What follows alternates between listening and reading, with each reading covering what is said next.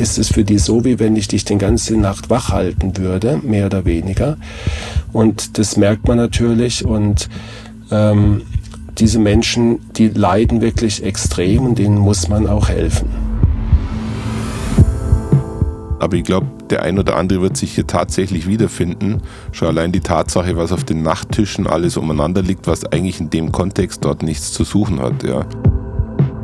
Wichtig ist nochmal zu sagen, dass es vor allen Dingen nicht um eine einzelne schlechte Nacht geht, die uns Probleme macht, sondern eher um das dauerhafte schlechte Schlafen, was unser Risiko dann enorm ansteigen lässt.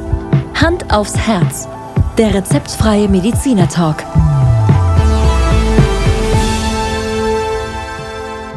Hallo und herzlich willkommen bei Hand aufs Herz. Geschichten rund ums Herz mit professioneller Begleitung von Dr. Markus Knapp. Mein Name ist Thomas Krug und ich freue mich auf die heutige Folge. Ja, Thomas, schönen guten Morgen, sage ich dir heute mal. Also nicht nur, weil wir morgen haben, sondern irgendwie auch passend zum Thema, oder? Ähm, ich würde sagen, das passt absolut zu unserem heutigen Thema. Wir wollen uns über Schlaf und Herz unterhalten und wir haben uns gerade im Vorfeld kurz äh, eingestimmt und ich glaube, wir sind beide übernächtigt. Kann das sein? Ja, das haben wir ja eingerichtet für die Folge heute, dass wir gleich mal mit schlechtem Beispiel vorangehen. Wenn wir schon über Schlaf reden, dann müssen wir ja mal vielleicht bei unseren eigenen Fehlern gucken. Und ähm, ja, aber Scherz beiseite, ich glaube, äh, wir möchten heute mal den Zusammenhang zwischen Schlafen und Gesundheit und insbesondere natürlich äh, das Herz irgendwie erörtern. Und ich glaube, dass, ich weiß nicht, wie es dir geht, dass man den Schlaf irgendwie die ganze Zeit eher selbstverständlich annimmt. Ja, man legt sich halt ins Bett und macht die Augen zu, aber dass der Schlaf schon eine enorme Bedeutung hat für unsere Gesundheit. Ich glaube, das ist vielen im Alltag nicht so bewusst, oder? Und, und Markus, wir zwei kennen uns ja jetzt schon viele, viele Jahre und du weißt ja, was mir tatsächlich das Wichtigste ist in meinem Alltag. Ein wirklich ausgedehnter, gesunder Schlaf und manche lachen ja schon ab und zu drüber. Ich bin jemand, die schlaf im Schnitt zwischen sieben und acht Stunden am Tag. Und äh, für mich ist das total selbstverständlich und ich bin auch sehr froh, dass das bei mir so gut funktioniert, weil ich weiß von vielen, die damit richtig viele Probleme haben. Ja, vielleicht kommen wir mal kurz auf nochmal, um mal einzusteigen ins Thema auf die Bedeutung, nochmal kurz zurück. Also es ist erwiesen, dass ein gesunder Schlaf wirklich ein Garant ist für eine stabile psychische und auch physische Gesundheit. Also jeder, der chronischen Schlafmangel hat, kann davon berichten, dass er nicht nur stimmungsmäßig einbricht. Also es geht von Gereiztheit, die jeder kennt, wenn er mal unausgeschlafen ist, bis aber dann, wenn das chronisch wird, zu Depressionen. Und was die physische Gesundheit anbelangt, ist ja auch klar, wir sind nicht fit, wir sind körperlich nicht fit, wir sind nicht konzentriert und wir sind anfällig für Erkrankungen. Ähm, kennt jeder auch, glaube ich, für Infektionen, Schnupfen, Erkältung, Grippe und so weiter. Aber, und ich glaube, das ist für dich jetzt neu, schlechter Schlaf erhöht auch das Risiko für Herzerkrankungen. Markus, genau das wird ja jetzt heute unser Thema sein. Was hat äh, der Schlaf tatsächlich mit dem Herzen zu tun? Und vielleicht kannst du uns da nochmal ein bisschen dazu abholen, welchen positiven oder negativen Einfluss das hat. Vielleicht auch so Fragen, ähm, hat es irgendwas mit Herzrhythmusstörung zu tun oder wie beeinflusst es jemanden, der herzkrank ist? Also, let's talk about Medizin ein bisschen. Ja, vielleicht nochmal ganz kurz ähm, über das individuelle Schlafbedürfnis, weil da hast du ja eben schon gesagt, wie es bei dir ist und ähm, da liegst du übrigens genauso in der Range, was der Mensch so durchschnittlich braucht. Also wir gehen jetzt mal äh, allgemeine Empfehlungen so von sieben bis neun Stunden Schlaf aus, etwa. Ja? Ähm, mhm.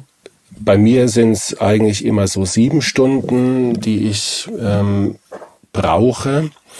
Und wenn das mal sechs sind, dann ist es auch keine Katastrophe. Aber bei fünf zum Beispiel merke ich individuell, da äh, ja, bin ich am nächsten Tag nicht so fit wie sonst. Und das ist aber, und darauf will ich hinaus, sehr individuell. Und ich habe mich immer gefragt, wie, wie machen das Menschen? Du kennst auch sicherlich welche, die äh, zum Teil über Jahre mit vier, fünf Stunden Schlaf auskommen. Ich, ich denke zum Beispiel mal an Politiker, ja, an äh, ja. Außenminister, Bundeskanzler und so weiter, die, äh, glaube ich, alle eins gemeinsam haben, dass sie mit extrem wenig Schlaf auskommen.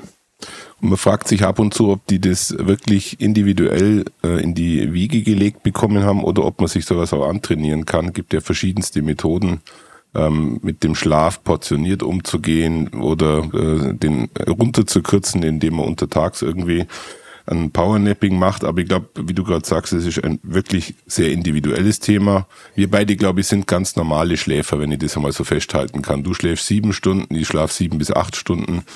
Ähm, ich glaube, das ist mehr oder weniger das, was die Masse an Menschen als Schlaf wahrnimmt, ja. würde ich jetzt mal behaupten. Sind wir wahrscheinlich mittendrin in der Gauss-Normalverteilungskurve.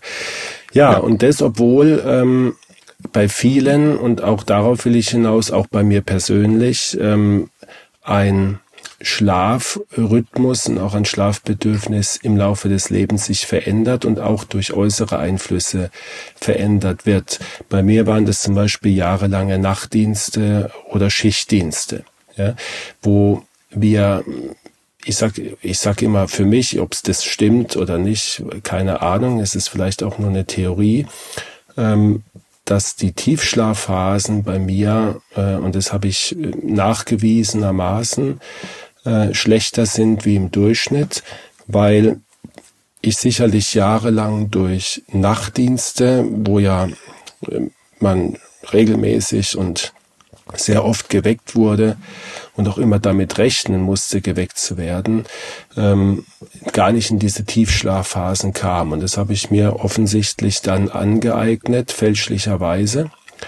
Und ähm, ich glaube, das muss man auch immer wieder in ja berücksichtigen, dass bei vielen Menschen ähm, sei es durch, durch Kinder, die dann äh, nachts rufen, ja, sei es durch den Beruf, äh, sei es durch einen sehr ähm, ja, unsteten Lebensrhythmus mit Hotelübernachtungen, Reisen, äh, Jetlag und so weiter, der Schlafrhythmus ein bisschen aus dem Takt kommt.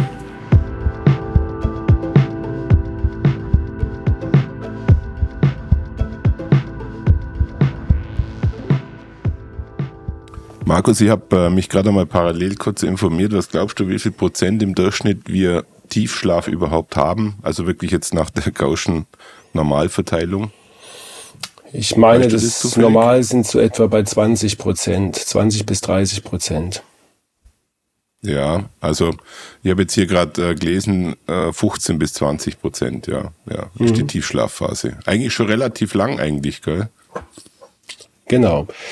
Und neben der Tiefschlafphase, die wir also ähm, nutzen, um uns zu regenerieren und ähm, äh, äh, ja, Prozesse ablaufen, der Körper kommt wirklich zur Ruhe.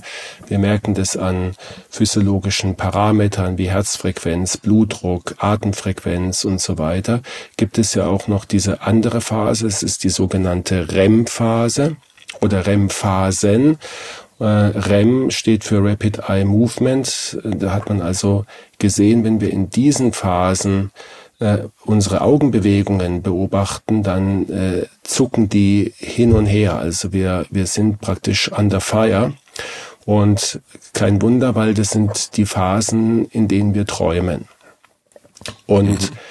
beide Phasen sind wichtig und wenn und egal in welcher Phase wir gestört werden, hat das einen äh, ja sehr schlechten Einfluss auf unseren Alltag. Und du kennst es vielleicht auch ähm, aus deiner äh, ja persönlichen Geschichte, wenn du geweckt wirst in einem Traum, ist sicherlich auch schon mal passiert, fühlt man sich äh, viel viel schlechter, wie wenn man, ich sage jetzt mal sanft morgens durch das aufgehende Sonnenlicht geweckt wird. Ja? Und das hat was mit diesen Phasen zu tun. Ja? ja, das kann ich dir bestätigen. Man ist dann so verwirrt, man ist so aus, rausgerissen in dem Moment, gell? Was meinst du, was gilt denn als ideale Schlafenszeit? Wann sollte Mann oder Frau ins Bett gehen? Ja, da würde ich jetzt mal äh, so klassisch sagen, jede, jede Stunde Schlaf vor Mitternacht ist ein guter Schlaf. Also würde ich jetzt mal behaupten, äh, wenn man zwischen neun und zwölf ins Bett geht, könnte es doch ganz gut sein, oder?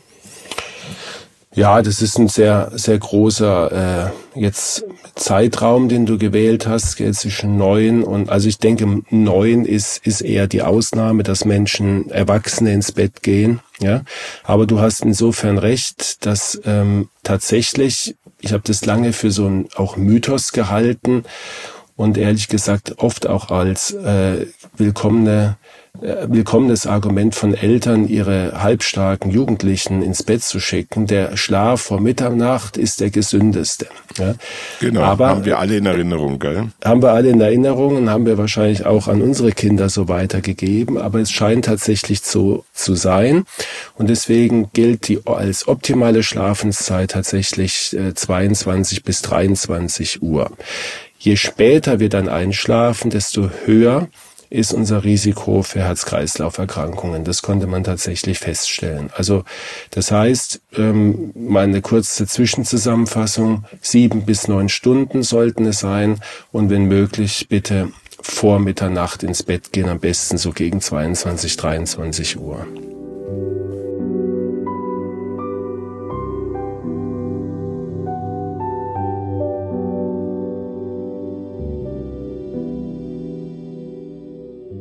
Markus, wenn du jetzt äh, davon sprichst, dass das nachgewiesen ist, dann ist das tatsächlich über Studien mit äh, relativ vielen Teilnehmern über längere Zeit im Endeffekt schon erforscht worden. Also das heißt, wenn es äh, im negativen Fall äh, eher nach der Mitternachtsstunde zum Schlaf kommt, dann erhöht sich tatsächlich das Risiko für Herz-Kreislauf-Probleme. Richtig, genau. Ja.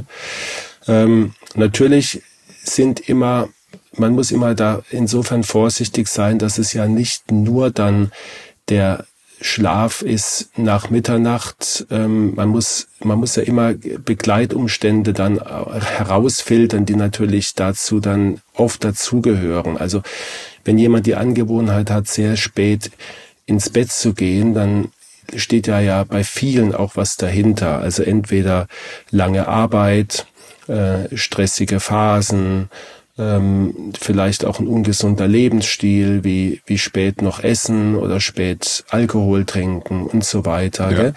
Also das ähm, kann ich jetzt auch nicht ad hoc beantworten, ob das wirklich aus diesen Daten herausgefiltert wurde und dass es jetzt ausschließlich um die Schlafenszeit geht. Seriöse Studien machen das. Ja.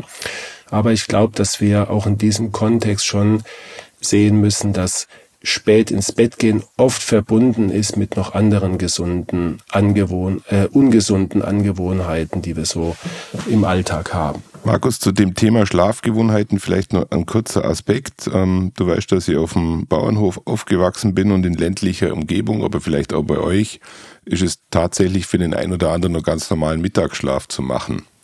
Ja. Auch als Erwachsener. Ähm, das ist doch dann eine positive Unterstützung, kann aber auch schwierig sein, wenn man zu lang mittags schläft, oder? Richtig. Also du sprichst das, äh, das Powernapping an. Ja. Äh, auf Neudeutsch. Ja, also äh, ein, ein kurzer Erquickungsschlaf oder ein Nickerchen hat man bei uns früher gesagt. Ja. ja. Und das ähm, ist tatsächlich gesund, wenn wir es nicht übertreiben. Äh, auch da gibt's eine Studie übrigens dazu, ähm, wenn wir so zwei bis dreimal in der Woche einen kurzen Mittagsschlaf machen, ist es gesund. Wenn wir es aber jeden Tag machen und dann auch über längere Zeit, und das heißt länger als zum Beispiel eine halbe Stunde, mhm. dann ähm, dreht sich der Effekt tatsächlich um. Also ich denke, ähm, so Manche machen das so, dass sie ein Buch in die Hand nehmen, sich auf den Rücken legen, die Augen zumachen und in dem Moment, wo ihnen das Buch aus der Hand fällt, dann stehen sie schon wieder auf. Das sind also dann wirklich nur ein paar ja, Sekunden eigentlich oder wenige, ja, wenige Sekunden. Mhm. Funktioniert bei mir übrigens nicht. Also da habe ich keine Erholung, aber ich denke so, so 10 Minuten, 15 Minuten. Und es funktioniert in der Regel dann, wenn man auf dem Rücken liegen bleibt, da wird der Körper automatisch nach, ich sag mal, 15, 20 Minuten spätestens nochmal wach. Wenn man sich dann auf die Seite legt und äh, dort weiterschläft, dann macht man, glaube ich, einen Fehler. Mhm. Und dann war es auch kein erholender Schlaf, weil wenn man dann irgendwann nach der halben Stunde aufwacht, ist man einfach gerädert. Ja, genau. Kennt jeder, Geld tut einem nicht so richtig gut. Ähm, ähm, das ist wirklich eine, äh, dann eine ja, ungünstige Konstellation, gerade wenn es so in, in den Nachmittag geht. Aber ähm, dieses Erquickende, also im wahrsten Sinne des Wortes, so ein erquickendes kurzes Nickerchen, das ähm, kann ich auch nur persönlich sagen, das empfinde ich schon nach ungefähr 15 Minuten und man kann das auch trainieren. Man kann dann auch mhm. tatsächlich, wenn man das mal eine Weile probiert hat, innerhalb von fast Sekunden, würde ich sagen, einschlafen, ja, weil sich der Körper irgendwie daran gewöhnt und auch sich so einstellt. Und das nur als Tipp für jeden, der uns jetzt zuhört, mal so ein, so ein äh, kleines Schläfchen, 15 Minuten am Mittag, wunderbar.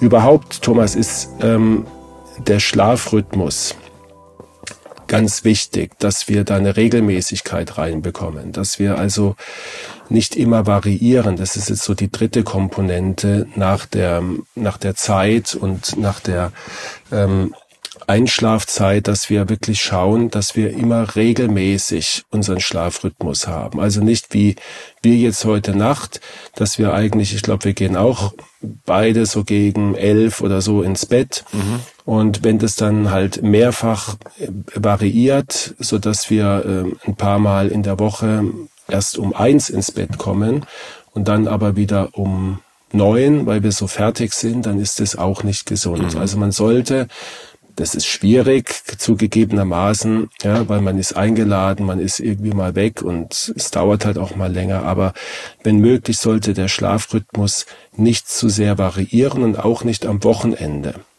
Das heißt, man sollte auch am Wochenende jetzt nicht ähm, bis in die Puppen schlafen, um es mal salopp zu sagen, sondern mhm. man sollte auch da eigentlich, wenn man es gesund machen möchte, in etwa zu der Zeit aufstehen, wie man auch unter der Woche aufsteht. Ja, ja.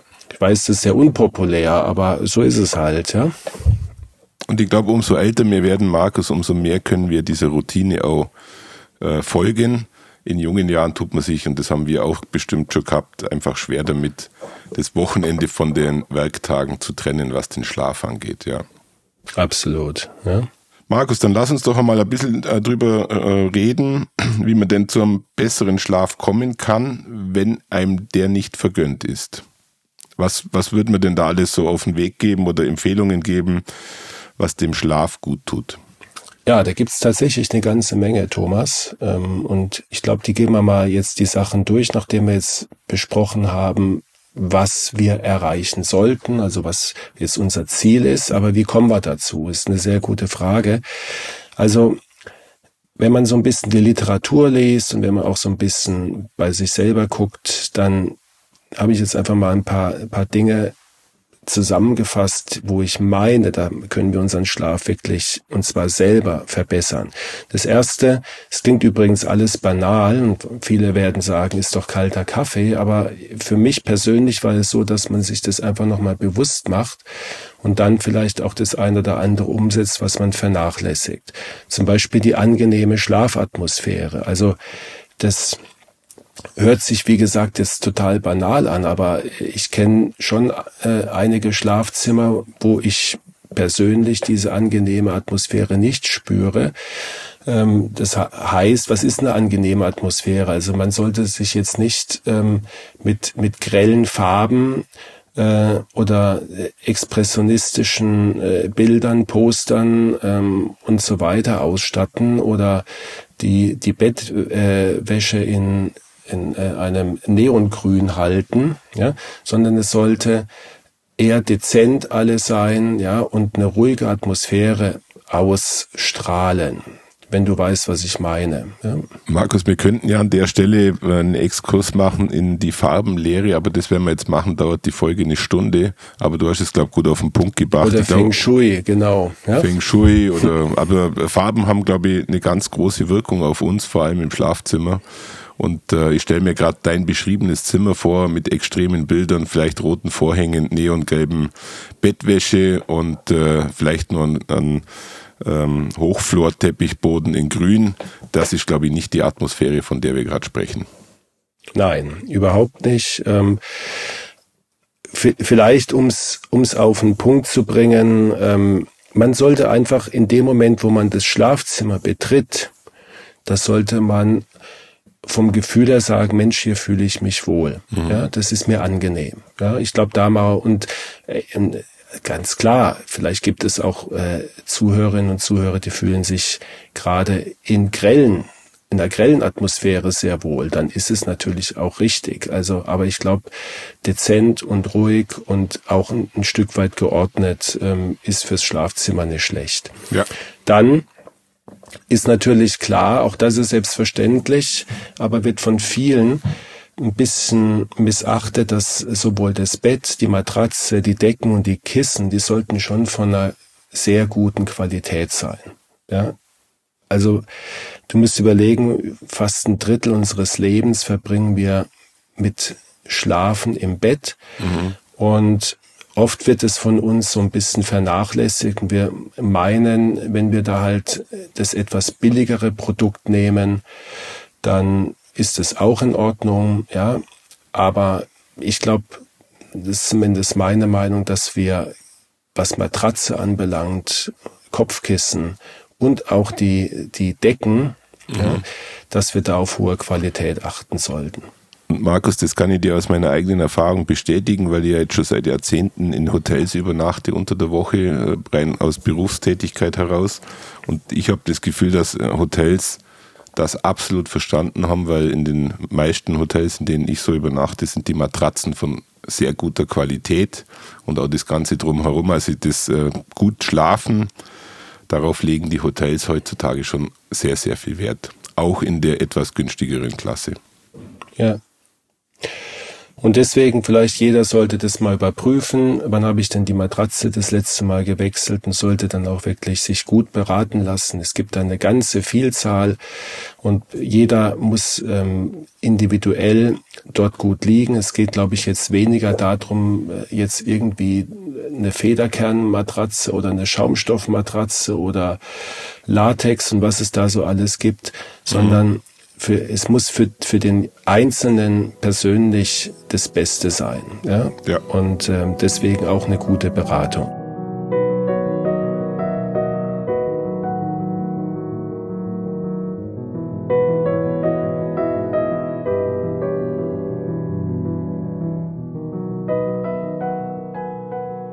Ja, kommen wir zum nächsten, auch sehr selbstverständlich, aber wenn man so sich mal ein bisschen umschaut, wird es in der Regel nicht eingehalten, dass also gewisse äh, Utensilien oder Möbelstücke im Schlafzimmer nichts verloren haben. In erster Linie übrigens der Fernseher. Ich weiß, ich mache mir wahrscheinlich nicht beliebt, weil viele es genießen, äh, abends noch beim laufenden Fernseher einzuschlafen, am besten noch im Bett, dann müssen wir nicht mehr aufstehen und, und sich aufmachen. Aber es ist nachgewiesenermaßen so, dass äh, Fernsehen vorm Schlafengehen ein Garant ist, dass man schlecht schläft. Ja. Also das heißt, der Fernseher hat im Schlafzimmer nichts verloren. Ja? Natürlich auch andere äh, Dinge nicht, zum Beispiel Computer, Handys, Tablets, ähm, auch ein Sportgerät haben viele im Schlafzimmer stehen. Ähm, ist dir vielleicht auch schon aufgefallen, dann steht dann ein Ergometer und unser Unterbewusstsein sieht also vom Einschlafen eigentlich ein Sportgerät, mit dem man jetzt nicht unbedingt Schlafen ver verbindet. Und mhm. das ist genau der Punkt, dass wir dann äh, unseren Geist bahnen, ähm, was eigentlich im Widerspruch steht mit dem, was wir vorhaben, nämlich zur Ruhe zu kommen. Das Gleiche gilt auch für Arbeitsutensilien. Wenn man ähm, irgendwelche Lernmaterialien oder Arbeitsmaterialien auf einem Schreibtisch im Schlafzimmer platziert oder ein Regal, wo die Steuererklärung drin steht, ja, dann sind es alle Sachen, die wir denken, das ist doch immer da und das stört uns nicht, aber im Unterbewusstsein werden diese Dinge nicht mit Schlaf assoziiert, sondern eher mit, ja, Arbeit, Stress, Sport, also alles aktive Maßnahmen. Und Markus, alles, was du jetzt gerade so äh, erzählst, hört sich so, hört sich so normal an, aber ich glaube, der ein oder andere wird sich hier tatsächlich wiederfinden. Schon allein die Tatsache, was auf den Nachttischen alles umeinander liegt, was eigentlich in dem Kontext dort nichts zu suchen hat, ja. Also so gesehen bin ich mal gespannt, wie der ein oder andere damit umgeht, wenn er sich die Folge anhört. Ja. Dann die Temperatur, Thomas, ähm, sollte nicht zu hoch und nicht zu tief sein. Ich glaube, auch das ist eine Selbstverständlichkeit, aber um dir mal eine Zahl zu nennen, auch das hat man herausgefunden, wie schlafen wir am besten, mit welcher Temperatur im Durchschnitt, das ist 18 Grad. Mhm, ja. mhm. Ähm, das heißt, man sollte natürlich und das Schlafzimmer nicht heizen.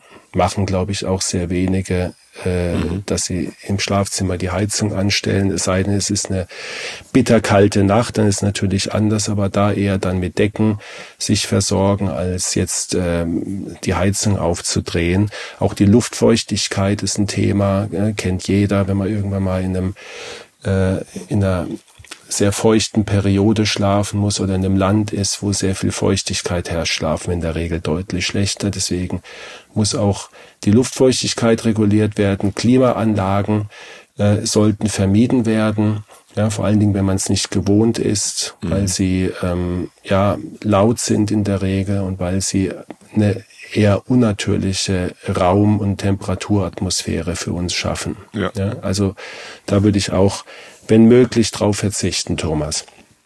Gibt's noch, gibt's noch einen äh, Tipp, den du uns mit auf den Weg geben möchtest, der vielleicht auch für den einen oder anderen bekannt ist, aber vielleicht auch es sich lohnt, ihn wieder in Erinnerung zu rufen? Was meinst du auch bei dir persönlich, wenn du mal schlecht schläfst, was ist denn so der Haupt, die Hauptursache, dass wir schlecht schlafen oder schlecht einschlafen? Ich würde jetzt mal ganz platt sagen, schlechte Gedanken.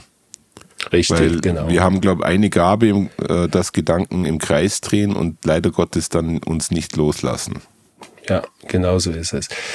Und ähm, also diese, wir sollten mit diesen schlechten Gedanken nicht ins Bett gehen. Klingt ganz banal. Mhm. Ja, das fängt schon damit an, dass wir uns auch äh, vielleicht die die zwei drei Stunden vor dem eigentlichen Schlafen gehen uns eigentlich nicht mehr mit äh, belastenden oder anstrengenden Themen ähm, ja, abgeben sollten. Das ist natürlich leichter gesagt wie getan, weil äh, jeder, der arbeitet, kommt nach Hause und dann trägt er was vom Arbeitstag mit und dann wird es natürlich oft äh, besprochen mit dem Partner oder mit den Kindern.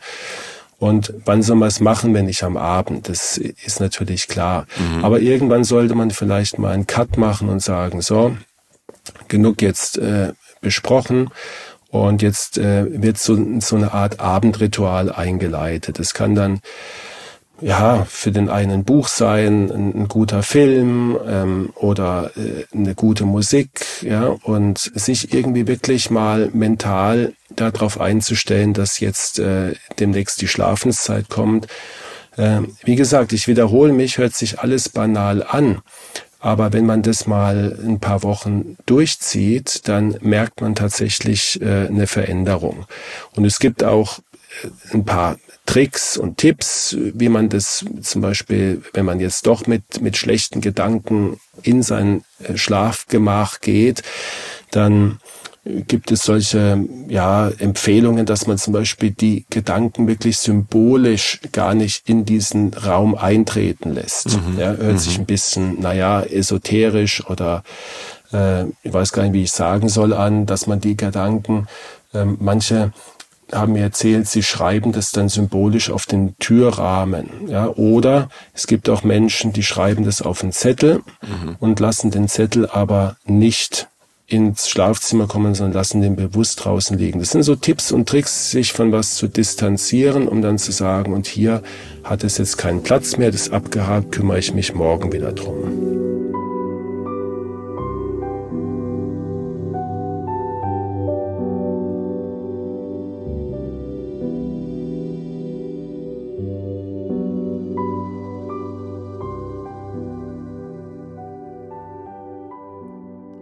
Markus, da fällt mir gerade ein ganz berühmtes Stofftier ein, was, glaube ich, in Deutschland sehr viel verkauft wird.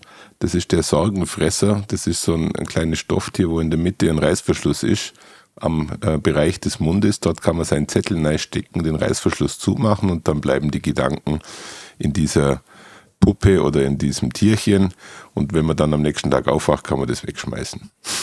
Genau. Der Sorgenfresser, muss mal gucken. Ja. Aber der Sorgenfresser sollte halt idealerweise überhaupt keinen Zugang in das Schlafgemach bekommen. Der muss halt dann draußen vor der Tür schlafen, ja? Genau, das ist der Fehler. Da sollte man sich mal Gedanken drüber machen, wo der schläft. Und ich glaube, der ist oft im Schlafzimmer. genau. Okay.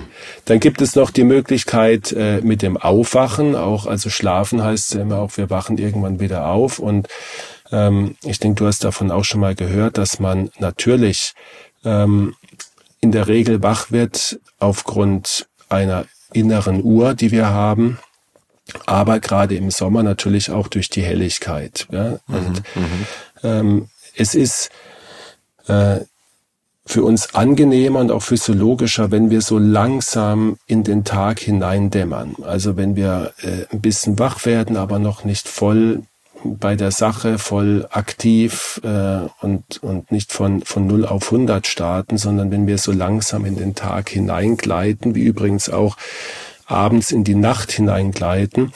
Und da gibt es auch solche Utensilien, ähm, irgendwelche Lampen, die kann man programmieren, dass die dann, also bevor du dann deinen Wecker stellst, äh, der ja oft auch sehr martialisch ist ähm, oder mit Musik oder oder mit äh, schlechten Frühnachrichten äh, im Radio, dass man dort mit ähm, ja solchen Lampen mit Licht arbeitet, die dann etwa eine halbe Stunde, bevor du aufstehst, so langsam äh, Dämmerlicht erzeugen ja. und dadurch so einen physiologischen ja, Wachprozess einleiten. Ja.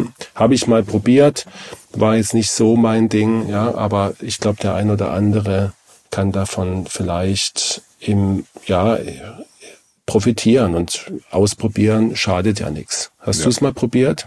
Nee, ähm, weil ich Gott sei Dank ja einen hervorragenden Schlaf habe, musste ich noch, noch nicht äh, so viel ausprobieren, aber ich habe schon davor gehört und äh, technologisch haben wir ja heute alle Möglichkeiten, ähm, die ein oder anderen Aspekte zu simulieren. Aber ich persönlich muss ehrlich sagen, ich gehöre zu denen, die wirklich einen hervorragenden Schlaf haben. Mhm. Gott sei Dank.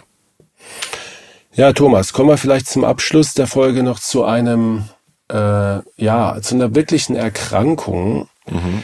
ähm, die auch tatsächlich nachgewiesenermaßen mit, mit sehr viel Risiko verbunden ist, was unser Herz-Kreislauf-System anbelangt, und zwar das sogenannte Schlafapnoe-Syndrom. Mhm. Hast du sicherlich schon mal gehört.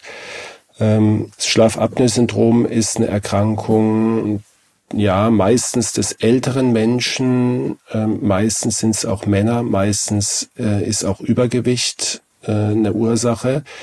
Und fast immer sind es Männer, die äh, sehr, sehr laut schnarchen. Mhm. Ja, das sind so die, die Risikofaktoren, die das mit sich bringt. Was passiert beim Schlafapnoe-Syndrom? Die Apnoe heißt ja, wir atmen nicht. Das ist also der Fachbegriff Apnoe. Und wir atmen im Schlaf nicht. Physiologisch ist, dass unsere Atemfrequenz abfällt. Wir erholen uns und in der Regel atmen wir ja je nach Größe und Alter etwa, sagen wir mal, zehn bis zwölf Mal in der Minute, wenn wir schlafen.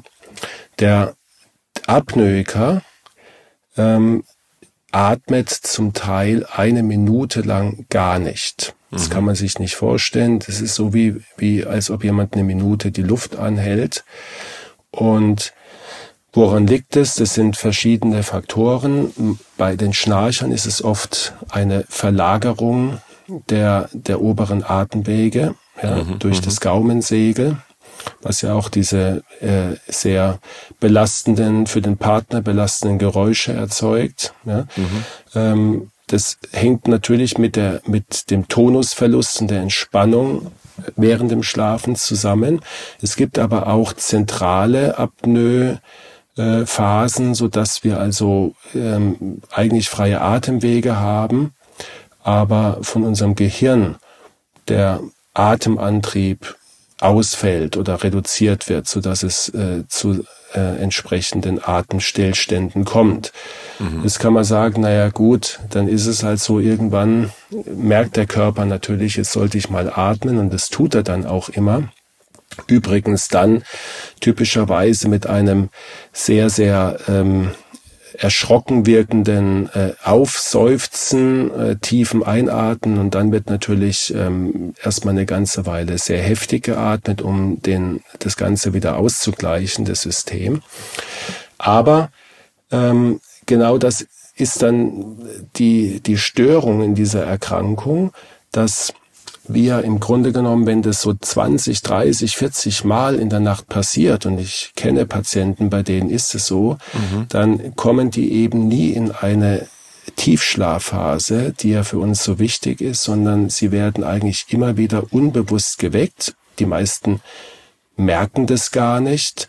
Äh, die Patienten, die darunter leiden, die haben also kein Weckungserlebnis, ähm, so wie wenn dich deine Partnerin nachts wacht macht, weil du schnarchst und äh, mhm. was ist los, sondern die schlafen eigentlich subjektiv ganz gut, fühlen sich aber am nächsten Tag wie gerädert, weil sie permanent im Schlaf aufschrecken, ähm, nicht in den Tiefschlaf kommen, weil ihnen eben äh, der, der CO2-Anstieg, nicht übrigens der Sauerstoffmangel. Das Sauerstoff geht natürlich auch die Sättigung runter. Aber was der, den Atemantrieb anbelangt, ist es immer der Anstieg unserer Kohlendioxidkonzentration im Blut. Das ist es, warum wir atmen und nicht, weil unser Sauerstoff abfällt. Mhm, ja, muss mhm. man immer differenzieren. Ja, und diese äh, Menschen, die darunter leiden, Thomas, das kann man sich nicht vorstellen. Es ist äh, von der Lebensqualität ganz, ganz schlecht. Die sehen meistens schlecht aus. Sie sehen übermüdet aus. Sie schlafen tagsüber bei jeder Gelegenheit ein, weil ihnen ja im Grunde genommen ist, ist es für die so, wie wenn ich dich den ganze Nacht wach halten würde, mehr ja. oder weniger. Ja. Und das merkt man natürlich und ähm, diese Menschen, die leiden wirklich extrem und denen muss man auch helfen. Mir fällt gerade ein Film ein, aber den wird nicht jeder kennen. Aber ich glaube, der Fight Club, falls ihn jemand kennt, der spiegelt diese History relativ gut wider. Mhm. Du kennst den Film. Ich kenne ihn, genau. Aber die Szene mit, dem, mit der Schlafapnoe, die fällt mir jetzt spontan nicht ein. Aber Guter die haben, sie ausgekl äh, die haben sie ausgeklammert, weil das war äh, im Endeffekt schon der Zustand, an dem er schon das alles hinter sich hatte, an dem der Film losging. Okay.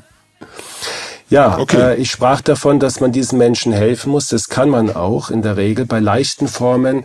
Also oft ist es so, dass diese, diese Schlafapnoe in gewissen Lagen auftritt, meistens in Rückenlage, also die, die Lagen, wo wir eigentlich äh, sehr gerne schnarchen, ja.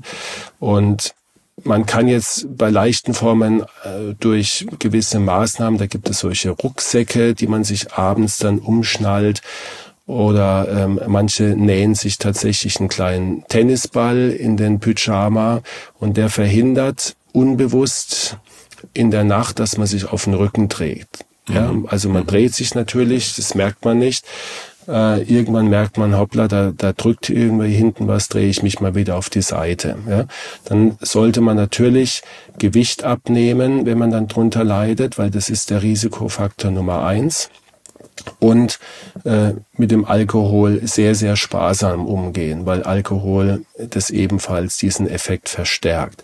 Wenn das aber nicht zum Erfolg führt, dann muss man tatsächlich ähm, äh, härtere Maßnahmen ergreifen und das sind diese nächtlichen Beatmungsgeräte, die leider auch, ja, es werden immer besser, sie werden immer angenehmer, auch der vom Komfort her, aber sie ähm, sind natürlich äh, Geräte, an die man sich gewöhnen muss, weil man äh, zieht sich eine Maske auf und diese Maske erzeugt einen Überdruck in unserem Rachen äh, und dadurch wird zumindest dafür gesorgt, dass es nicht zu diesen ähm, ja, Verlegungen durch des Gaubensegels der Atemwege kommt.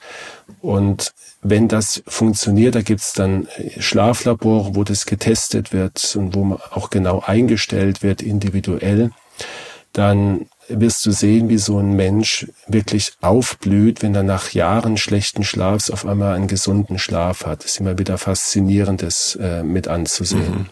Mhm. Mhm. Es kommt halt richtig Energie in ihn rein. Genau. Also von, von einer verwelkten Blume zu einer aufblühenden. Genau.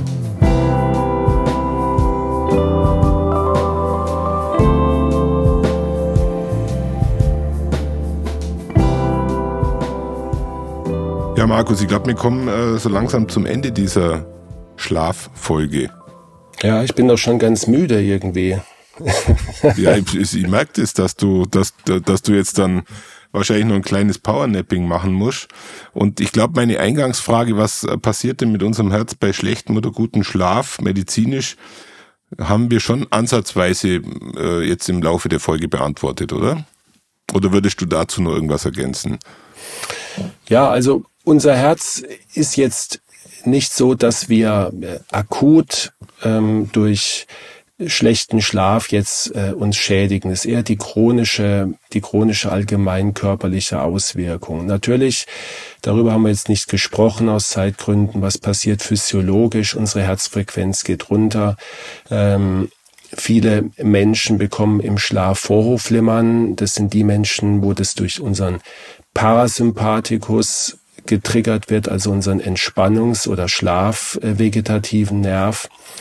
Ähm, wir haben eigentlich einen Blutdruckabfall während des Schlafes. Auch das ist physiologisch. Wir schauen natürlich, gerade beim Schlafapnoe passiert sowas nicht. Da steigt der Blutdruck oft sogar nachts an oder es kommt zu keiner Tag-Nacht-Differenzen, Absenkung. Ja. Ähm, in den Morgenstunden steigt übrigens unser Cortisonspiegel an. Das hat was mit unserer inneren Uhr, mit unserem Biorhythmus zu tun und auch mit der Helligkeit, die dann ins äh, Schlafzimmer kommt. Und der Anstieg des Cortisons äh, scheint die Ursache dafür zu sein, dass wir in den Morgenstunden die meisten Herzinfarkte haben, leider Gottes. Und übrigens auch dann oft der Montag, Montag früh ist eigentlich Herzinfarkttag, weil dort verschiedene Dinge zusammenkommen, nämlich äh, die, der, der Stress und der Beginn der Woche und das frühe Aufstehen wieder. Ja, also das sind so Sachen, die sich verändern. Aber ich glaube, wichtig ist nochmal zu sagen, dass es vor allen Dingen nicht um eine einzelne schlechte Nacht geht, die uns Probleme macht, sondern eher um das dauerhafte schlechte Schlafen, was unser Risiko dann ja. enorm ansteigen lässt. Markus, darf ich zum Schluss der Folge noch äh, ein bisschen Ironie einbringen? Ja klar. Ich würde jetzt äh, mal so einen idealen Ablauf beschreiben, wie ich ihn heute von dir gelernt habe. Mhm.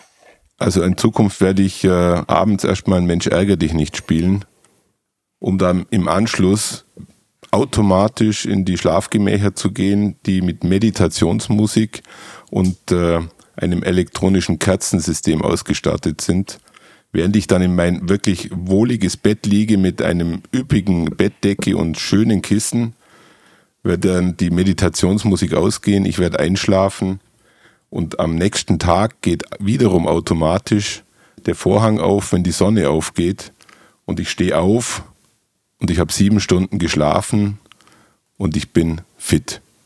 Das könnte doch ein schöner Rhythmus für die Zukunft sein. Absolut, ja.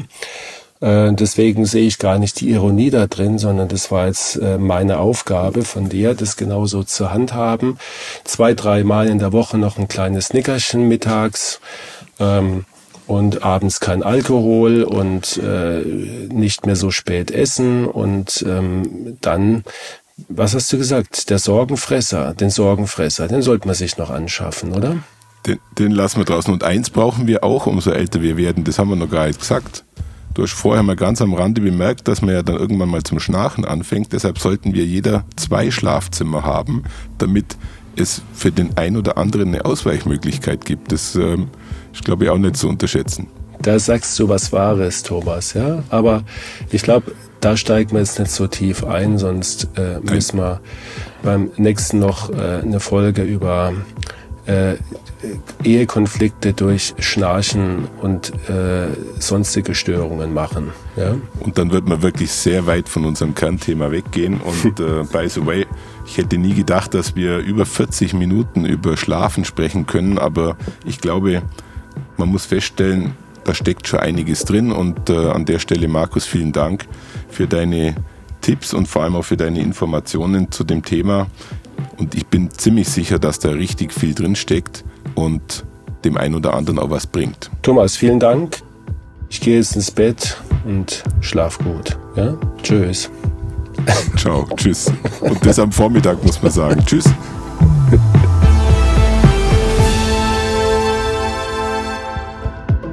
Schauen Sie mal bei uns vorbei unter www.handaufsherz-podcast.de und bleiben Sie immer über uns auf dem Laufenden auf unserem Instagram-Account. Hand aufs Herz, Ihr rezeptfreier Mediziner-Talk rund ums Thema Herzgesundheit.